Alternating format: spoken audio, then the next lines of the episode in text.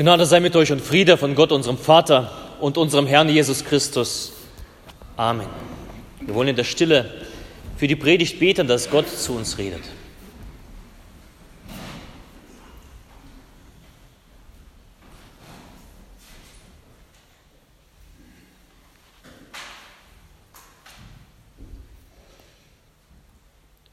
Herr, dein Wort ist meines Fußes Leuchte und ein Licht auf meinem Wege.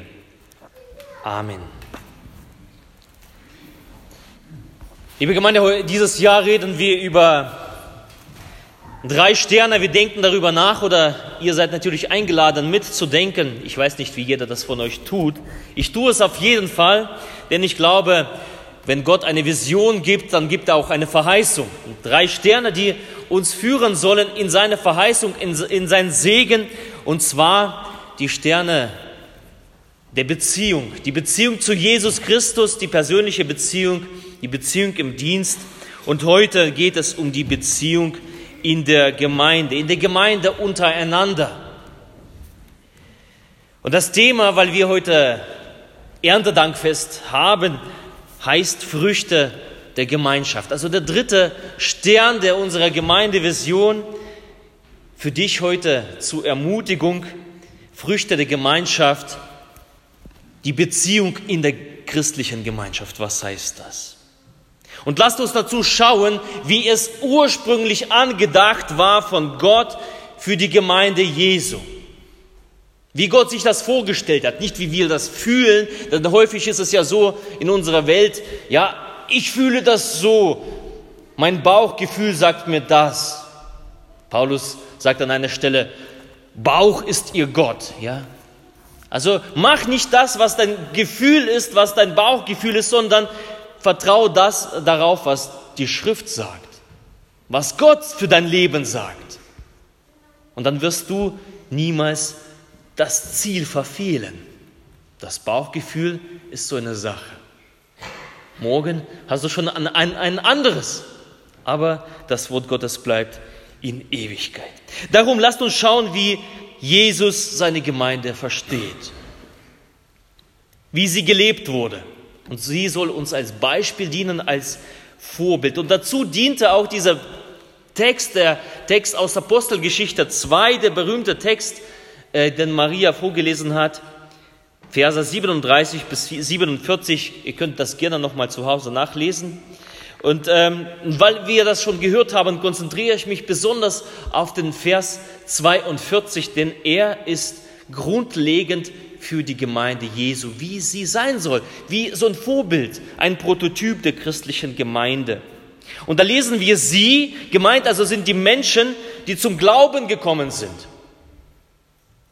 Viele hunderte und 3000 Leute, die zum Glauben gekommen sind, sie stehen da, sie hören Petrus bei, dem, bei der Predigt zu und er ergreift sie durch seinen Geist und durch seine Worte. Die Menschen sind bewegt und diese Menschen stehen da, sie haben es gehört, die Predigt sitzt in tief im Herzen, sie sind äh, ange, äh, angerührt, bewegt durch das Wort Gottes und deswegen sie, diese Menschen, blieben aber beständig in der Lehre der Apostel und in der Gemeinschaft und im Brotbrechen und im Gebet.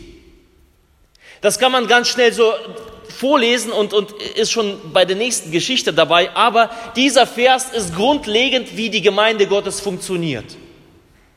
Und nur so. Es sind vier Elemente, die die Heilige Schrift uns aufzeigt für eine gesunde Gemeinde, für eine Gemeinde, die einen großen Segen mit sich bringt. Vier Elemente sind charakteristisch und sie greifen ineinander wie so ein Zahnrad, wie bei einer Uhr. Ich weiß nicht, ob du früher mal so eine Uhr hattest. Also ich, ich als Kind, wir hatten ganz, ganz viele Uhren und unsere Lieblingsbeschäftigung war, hinten die, die Klappe aufzumachen und die Zahnräder rauszumachen, weil die konnte man schön als Kreisel benutzen. Ja, wunderbar. Aber wenn du das Ding rausgenommen hast, funktionierte die Uhr nicht mehr. Wenn ein Kreisel fehlte, also ein Zahnrad fehlte, dann funktioniert das nicht mehr. Genauso wie beim Auto, ein Getriebe funktioniert nur, wenn Zahnräder ineinander greifen. Wenn eins fehlt, dann bleibst du still stehen.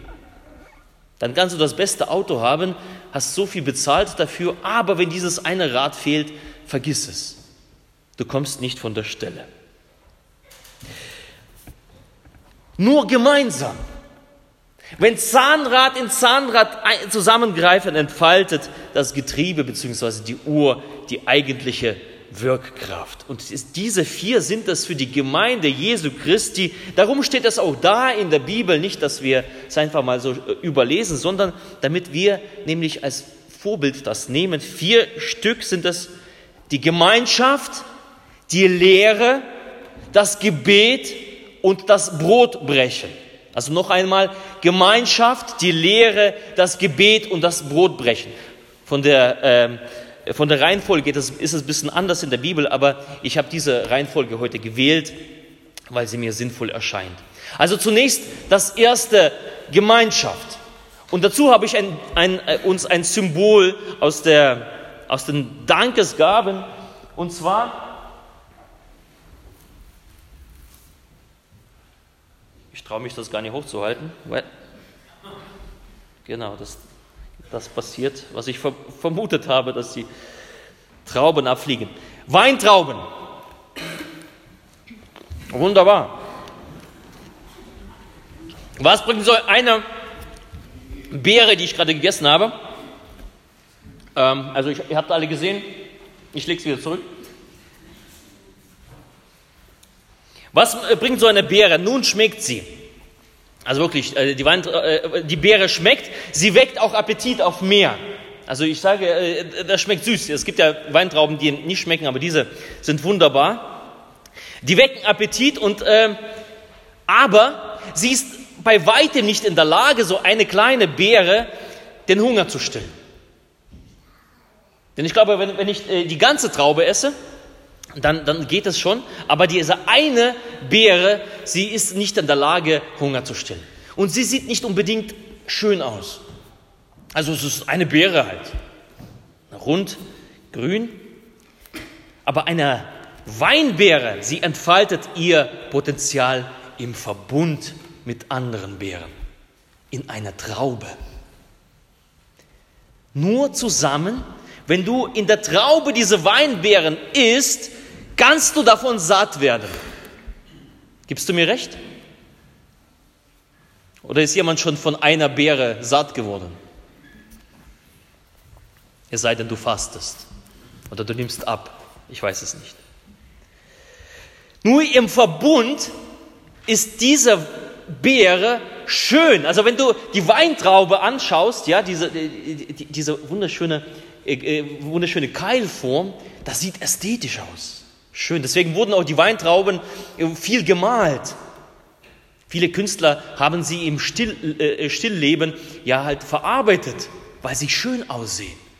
Niemand wäre auf die Idee gekommen, eine Beere zu malen. Vielleicht Salvador Dali oder irgend so ein besonderer, äh, der irgendwas äh, Ausgefallenes äh, hätte machen wollen. Aber eine Traube sieht gut aus ästhetisch. Sie ist schön. Sie stillt Hunger. In Verbindung mit anderen Beeren ist eine Beere nützlich. Zusammengehalten, zusammen aufwachsend.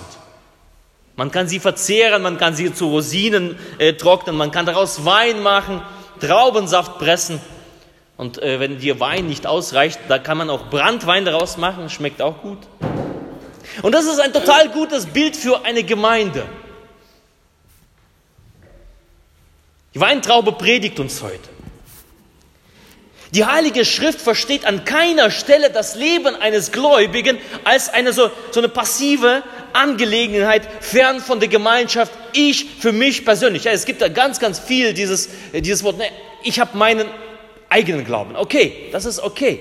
Aber da, da bist du genauso wie diese kleine Beere. Wenn du nicht in einem Verbund bist, wenn du nicht in einer Gemeinschaft bist. Und die Heilige Schrift versteht an keiner einzigen Stelle, dass der Gläubige außerhalb der Gemeinde überleben kann. Funktioniert nicht. Funktioniert einfach nicht. Wir lasen, die Menschen, die das Wort hören, das rührt sie an Sie lassen sich taufen und dann lesen wir, sie wurden hinzugefügt. 3000 Menschen an einem Tag, sie wurden hinzugefügt und zwar nicht in eine Liste. Sie wurden nicht hinzugefügt in einer Kartei oder in ein Mitgliederverzeichnis. Ich muss einfach im Computer so deinen Namen eingeben und ich habe dich auf dem Schirm. Weißt du das? Die Mitgliederkartei. Aber das ist nicht, damit nicht gemeint. Die Menschen wurden hinzugefügt in eine lebendige Gemeinschaft. Das versteht die Heilige Schrift unter Gemeinde. Nicht das, was die Landeskirche uns als Karteiliste gibt und ich darf schauen, wann bist du geboren, wann bist du getauft, aha, okay, das ist dein Taufspruch, das ist dein Konfispruch, kriege ich alles raus. Aber das ist damit nicht gemeint. Gemeint Menschen, die ergriffen sind vom Wort Gottes, Menschen, die getauft sind, sie sind eingebunden in einer lebendigen Gemeinschaft und so, nur so funktioniert das. Und das Spannende ist, wir lesen weiter, und dort bleiben sie und sie sind auch beständig. Das bedeutet Verbindlichkeit und Regelmäßigkeit. Sie bleiben und sie sind beständig. Verbindlichkeit und Regelmäßigkeit wird da sichtbar. Die Gemeinde, die Kirche ist nicht eine Art persönliche Zurüstung, das ist es auf jeden Fall, aber nicht nur. Die Gemeinde Gottes ist nicht nur eine Versammlung von Individualisten. Das wäre zu billig und zu wenig. Die Gemeinde Gottes ist ein gemeinsames Leben. So versteht die Heilige Schrift die Gemeinde Jesu Christi. Das ist die Gemeinde Jesu Christi. Und das hat keiner abgeschafft. Das gilt bis heute. Und daran sind Verheißungen, äh, das Versprechen Gottes, der Segen liegt darauf, auf dem gemeinsamen Leben und ist für uns ein Beispiel, ist für uns ein Vorbild. Und in, der gesamten, in der ganzen Apostelgeschichte, wir haben das im Hauskreis gelesen, die letzten äh, Monate, in der Apostelgeschichte, da lesen wir, welche Auswirkung das hat, die Gemeinschaft. Die Menschen besaßen Dinge gemeinsam. Das heißt, es ging keiner leer aus. Also wenn einer etwas viel hatte und der andere neben dem wenig hatte, dann wurde der andere eben versorgt. Man hatte ein Auge für ihn. Man lebte nicht nebeneinander. Praktische Hilfe ist damit gemeint. Gegenseitiges Interesse füreinander, Versorgung, das ist die Gemeinde Jesu Christi. Später, zwei Kapitel später, äh, Apostelgeschichte 4, 32, lesen wir, sie waren ein Herz und eine Seele. Das ist Gemeinde Jesu Christi. Und wir lesen von Wachstum im Glauben, von Wachstum einer Gemeinde. Wir lesen von Wunder, die Gott tut in der Gemeinde. Also Verbindlichkeit und Regelmäßigkeit der Gemeinschaft entfaltet eben diese Dynamik wie ein Zahnrad wie eine Weintraube.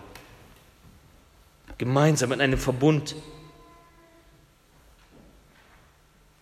So kann das aus einer Beere und einer anderen, dritten, vierten, fünften Wein und Trank fließen. Der Hunger wird gestillt. Und dieser Text fordert uns heraus, dieser Punkt, aber auch äh, nicht nur heute, sondern alle Tage. Deswegen steht ja auch da in der Bibel, lebt die Gemeinschaft in der Gemeinde, lebt das, lebt das. Redet nicht davon, lest nicht davon, sondern lebt. Und ihr werdet den Segen Gottes sehen. Und auf der Suche nach Formen der Gemeinschaft, ähm, da kommen immer wieder die Gemeinden weltweit auf dieses eine biblische Prinzip der Gemeinschaft. Die Gemeinde die Gottesdienstgemeinde und die kleinen Gruppen. Denn wir, wir sehen, sie treffen sich im Tempel und sie treffen sich beieinander zu Hause. Sie sind nicht nur versammelt hier zum Erntedankfest, zum, äh, zum Feiern, zum Fest, sondern sie leben miteinander in kleinen Gruppen.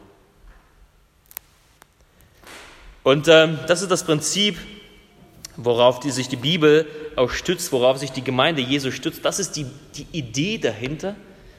Die Gemeinde und kleinere Gruppen als Teil der Ortsgemeinde. So hat sich das Gott ausgedacht.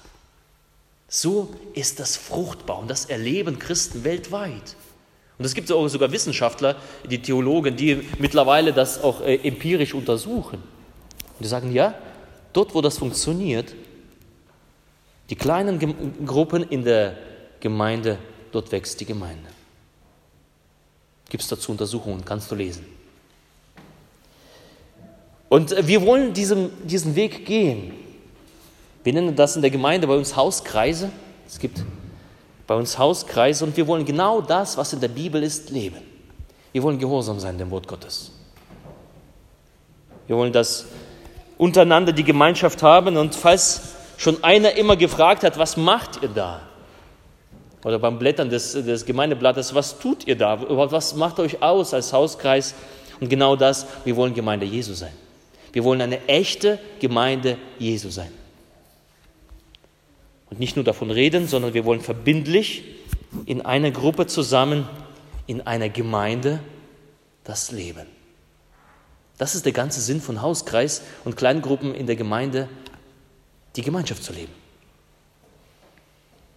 Doch neben dem voneinander wissen, miteinander Zeit verbringen, miteinander zusammen sein, äh, was machen wir sonst noch da in den Hauskreisen? Und, und das ist das Schöne, dass die Apostelgeschichte eben dazu auch die anderen drei Punkte da dazu hat. Und äh, der zweite Punkt neben der Gemeinschaft, die eben einen Segen für die Gemeinde bedeutet und den wir ebenso praktizieren in den Hauskreisen und äh, in den kleinen Gruppen, ist die Lehre.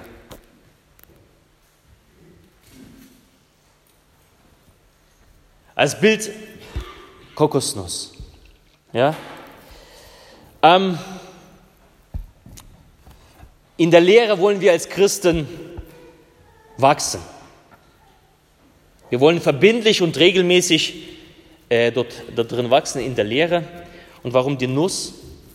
Weil diese Nuss damit du an äh, das Innere kommen willst, du musst diese Nuss knacken. Und äh, die Lehre, also die Bibel, das Lesen der Bibel, das Studieren der Bibel, das Unterhalten sich über die Lehre Gottes, ist so etwas wie diese Nuss. Da drinnen ist Lebenselixier, genauso wie in der Bibel Lebenselixier ist, in der Lehre Gottes Lebenselixier ist. Ähm, und du brauchst das, um im Glauben fit zu bleiben. Du brauchst das, du brauchst die Bibel, damit du Gott immer mehr kennenlernst und damit du im Glauben wachsen kannst. Du kommst nicht an der Bibel vorbei.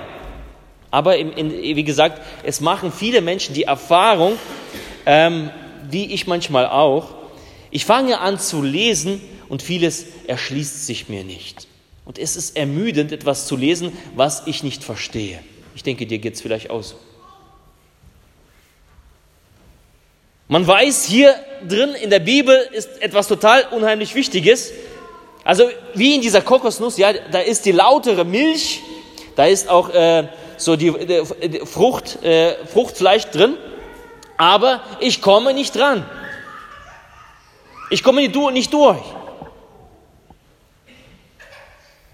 Darum heißt es in der Bibel, und sie blieben beständig, also quasi sie waren verbindlich und regelmäßig in der Lehre. Die Gläubigen die lasen die Bibel gemeinsam und die taten noch was, sie führten miteinander Gespräche. Sie führten Austausch. Sie versuchten diese Nuss zu knacken, um die Essenz aus dem Wort Gottes zu ziehen, aus der Lehre für das eigene persönliche Leben. Das ging den ersten Jüngern schon so in der ersten Gemeinde. Und das tun wir ebenso im Hauskreis. Zunächst ermutigen wir einander, Bibel zu lesen. Wir ermutigen einander und sagen, ey, das ist wichtig, bleib dran. Wo bist du? Wie geht es dir dabei? Und äh, jede Woche stellen wir unsere Gedanken zu den Texten, wir besprechen zum Beispiel an den Abenden, unsere Gedanken stellen wir da zur Verfügung. Und dringen auf diese Weise durch diese harte Schale durch. Und das ist das Geniale. Gott hat uns einander geschenkt, denn jeder hat einen anderen Zugang zur Bibel, einen anderen Zugang zum Wort Gottes. Der eine legt den Schwerpunkt auf das, der andere legt den Schwerpunkt auf dies.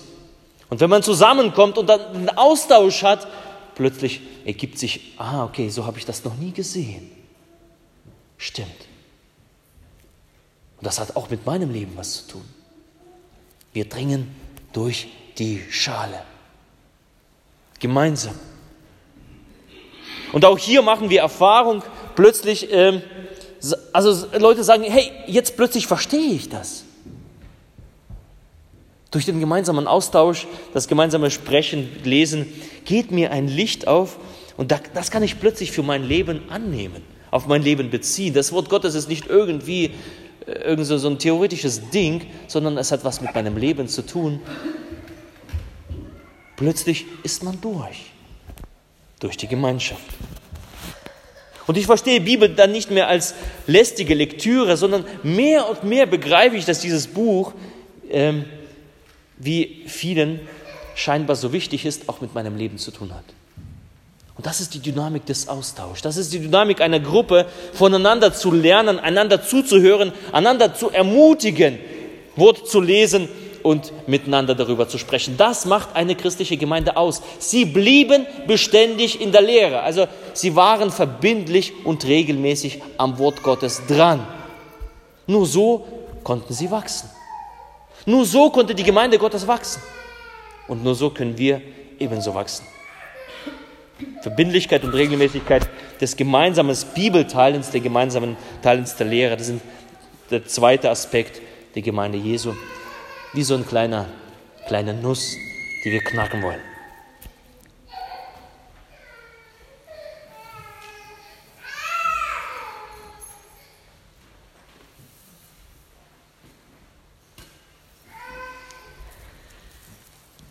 Als drittens neben der, neben der Gemeinschaft und neben dem Gebet die Verbindlichkeit und die Regelmäßigkeit in Gemeinschaft und äh, äh, in der Bibel, als drittens das Gebet. Sie blieben beständig im Gebet und als Bild so ein, so ein ähm, ja, Ehrenkranz, Getreidekranz. Kann man, hm, das ist gut hier.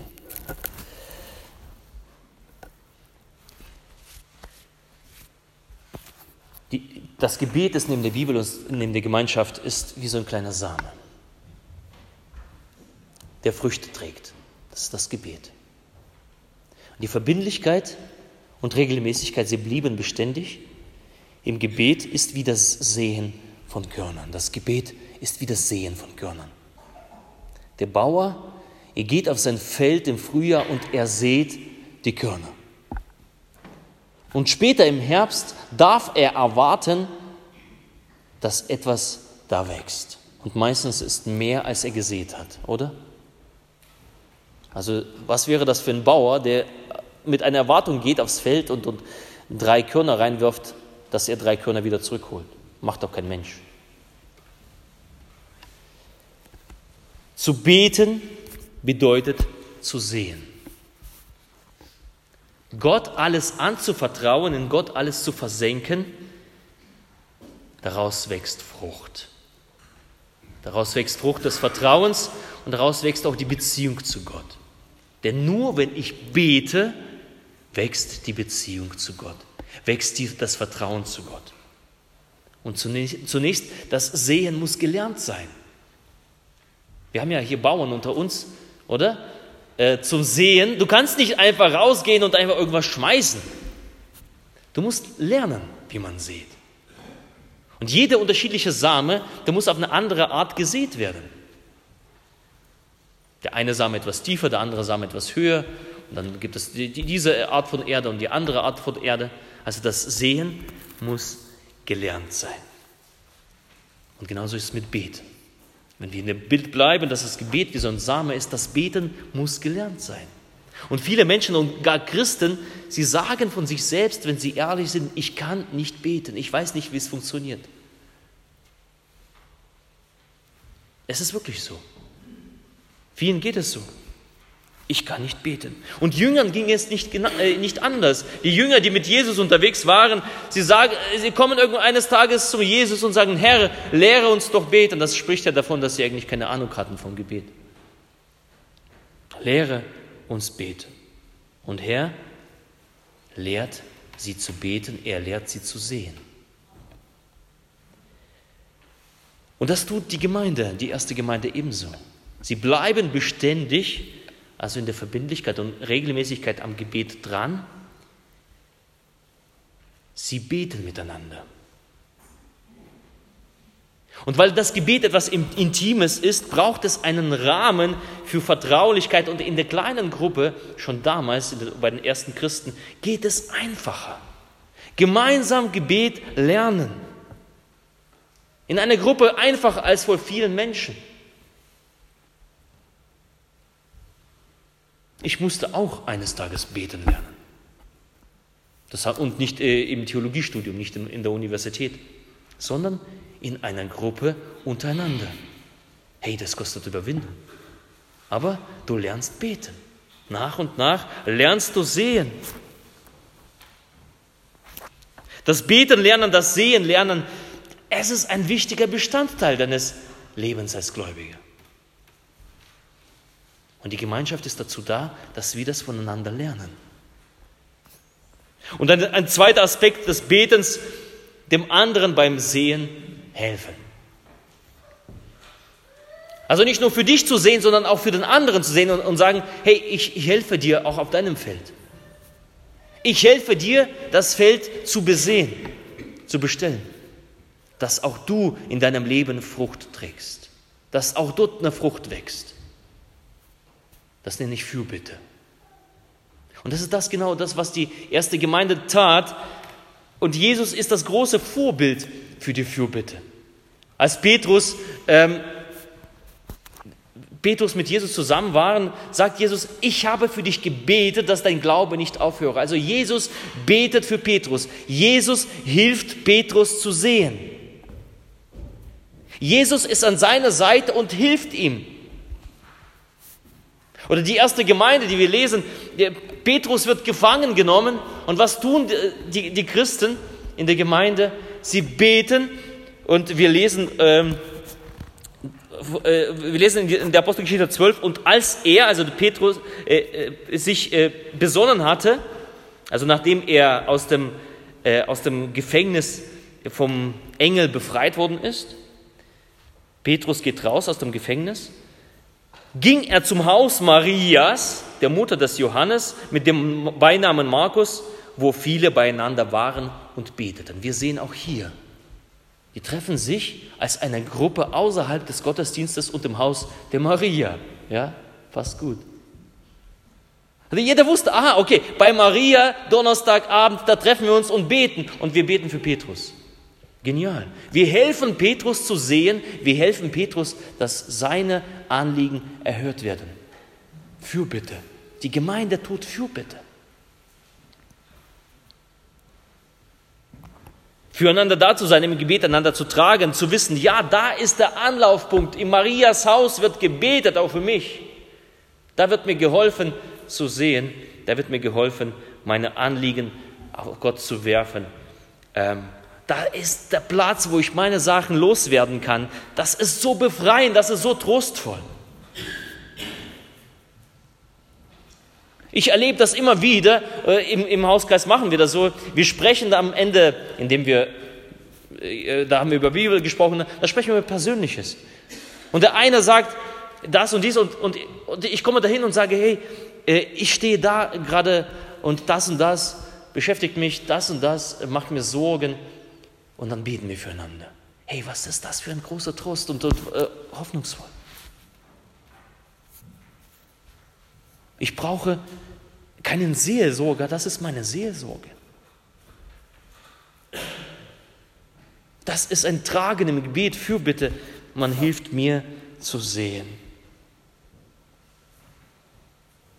So funktioniert Gemeinde, liebe Schwestern und Brüder. So funktioniert Gemeinde.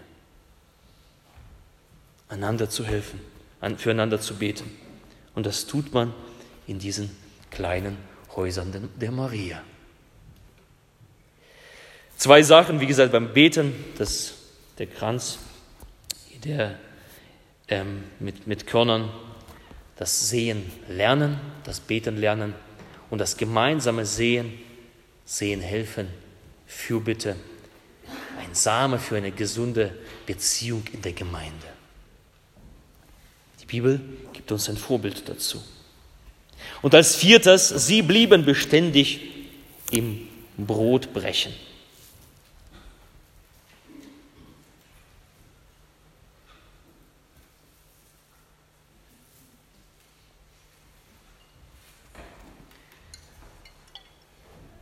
Brotbrechen, warum habe ich noch eine Flasche? Hat was mit Wein zu tun, was, was damit zu tun, was Jesus uns aufgetragen hat. Ähm, ihr habt es gesehen.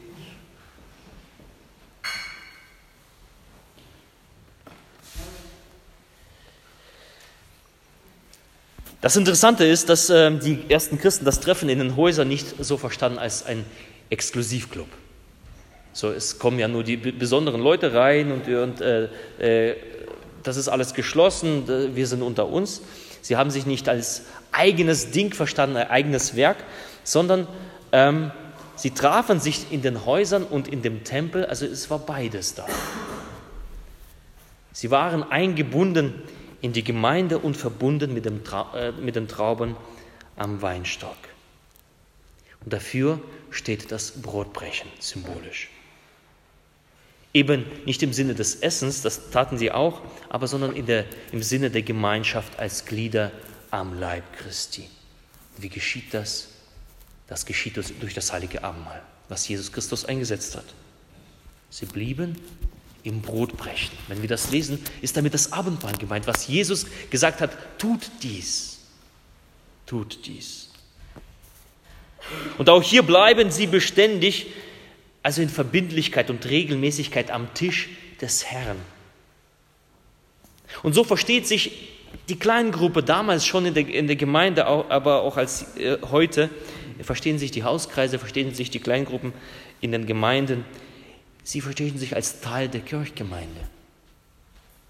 Sie existieren eigens, aber sie sind ein Teil der Kirchgemeinde. Sie treffen sich am Tisch des Herrn zum Brotbrechen und zum Weintrinken zum Teilen des Leibes und des Blutes Jesu Christi.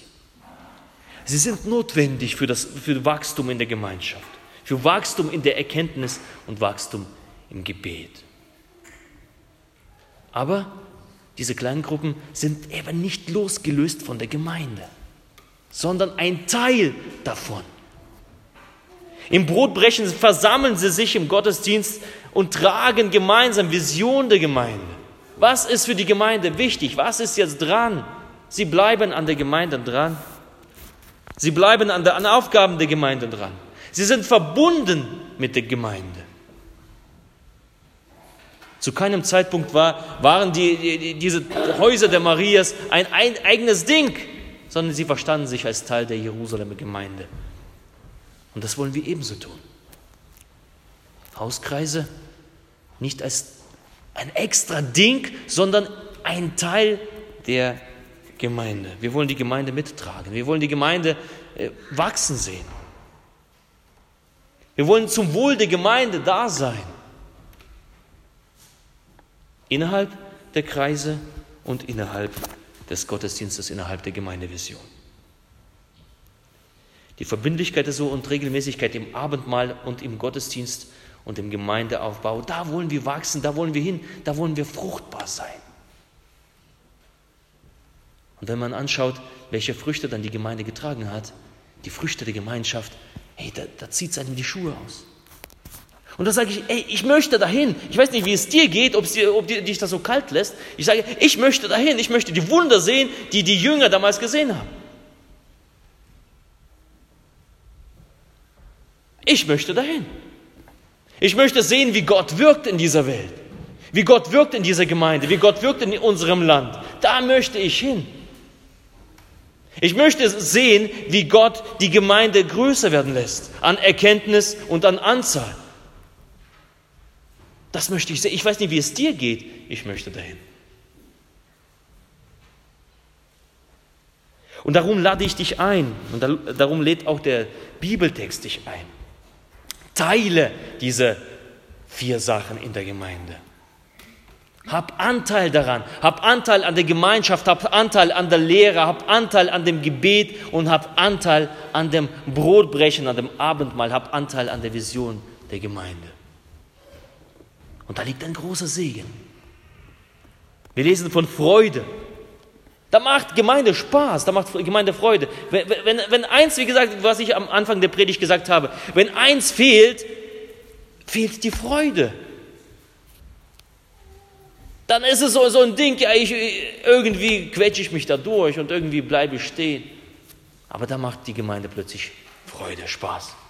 Da ist von Loben die Rede, da ist von Wohlgefallen beim Volk und beim Gott. Da ist was vom Wachstum. Wo dies gelebt wird, da wächst die Gemeinde. Und wie gesagt, das äh, gibt es mittlerweile auch ähm, Studien darüber. Äh, die Kirchen, die, die das Ding durchziehen, die Kirchen, die sich als Vorbild die erste Gemeinde nehmen, sie wachsen. Und ich möchte dich ermutigen, sei ein Teil davon. Und in unserer Landeskirche in, im Zusammenhang mit diesen ganzen Strukturen und Reformen, da ist eine große Angst, was wird aus unserer Kirche und ist, wird das und dies wegfallen und, und es wird immer weniger und bla bla bla.